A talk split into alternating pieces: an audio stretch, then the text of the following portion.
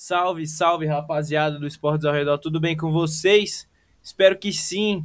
Hoje, rapaziada, aqui nesse podcast eu vou falar do jogo 4 das finais da NBA que aconteceu ontem. Miami Heat, Los, Angeles, Los Angeles Lakers 102, Miami Heat 96. O Lakers faz 3 a 1 aquilo que eu falei que eu não queria que acontecesse, e bota a mão na taça.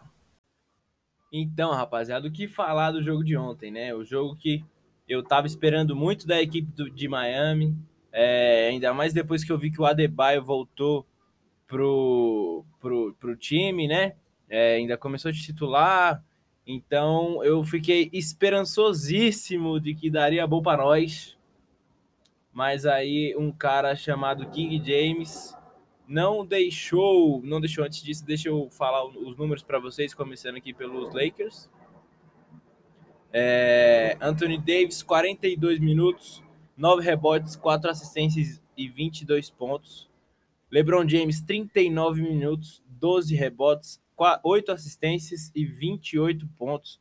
O LeBron James jogou demais ontem, jogou demais ontem. O Anthony Davis, ele jogou bem, né? Foi melhor do que o último jogo, com que ele fez 15 pontos. Mas eu também não achei aquele Anthony Davis que a gente espera. Não foi aquele Anthony Davis que a gente espera. Uma surpresa, uma surpresa para mim foi o Caldwell Pope. Jogou muito bem. 32 minutos, 3 rebotes, 5 assistências e 15 pontos. É um cara que vem crescendo na série.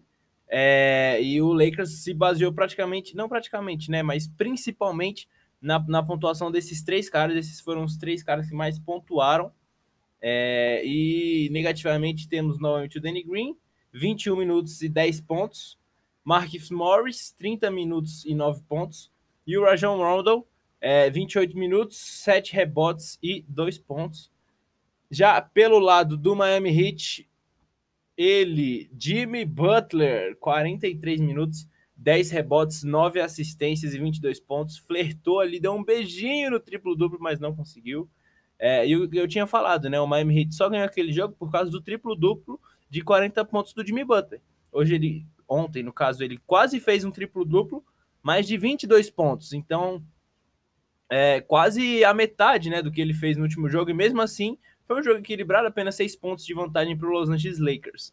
É, o Adebayo voltou bem, 33 minutos, 15 pontos, 7 rebotes e uma assistência, né? Voltou bem, ele conseguiu ter um, um, uma quantidade de minutos considerável. Eu achei que ele ia ter bem menos do que ele teve. É, o Tyler Hero também jogou muito, muito, muito, muito. 37 minutos, 7 rebotes, 3 assistências e 21 pontos. Duncan Robinson jogou bem também, é, 17 pontos em 33 minutos, matando aquelas bolas importantíssimas e mantendo o Miami vivo no jogo, né? Eu senti falta nesse jogo do Olinik, 12 minutos e 4 pontos. Ele fez um, um jogo 3 muito bom, mas no jogo 4 ele não foi tão bem assim. O Igodala também não foi tão bem, 20 minutos e apenas 3 pontos. E rapaziada, não tem o que falar sobre esse jogo, né? O Miami Heat fez tudo que podia, tudo mesmo. É... A gente sabe que para ganhar do, como disse o Jimmy Butler, né? Para ganhar do Lakers tem que ser tudo perfeito. E às vezes nem tudo perfeito consegue, né? Porque foi exatamente o que eu falei aqui no podcast antes do jogo é, o elenco de apoio do Miami Heat é muito melhor do que o do Los Angeles Lakers. Muito melhor. Porque é, Anthony Davis e LeBron James combinaram para 50 pontos. Né? Aí com o os Caldwell Pope é, fizeram 65.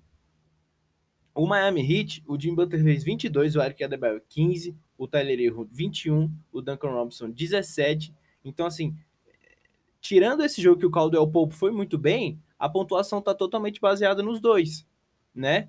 E, e, do Miami Heat não, é, é normal essa pontuação. Do Jimmy Butler com 22, o Adebayo 15, enfim, é normal esses dígitos duplos do, do elenco do Miami Heat. É, e o que aconteceu, né? O Miami fez tudo que podia, tudo, tudo, tudo que podia, mas a sua principal estrela brilhou, mas não brilhou o suficiente para ganhar de Anthony Davis e LeBron James. Não brilhou tanto quanto os dois é, e não tem como depender disso para ganhar dos Lakers, né? Infelizmente, os caras são os caras e, e não tem muito o que fazer sobre isso.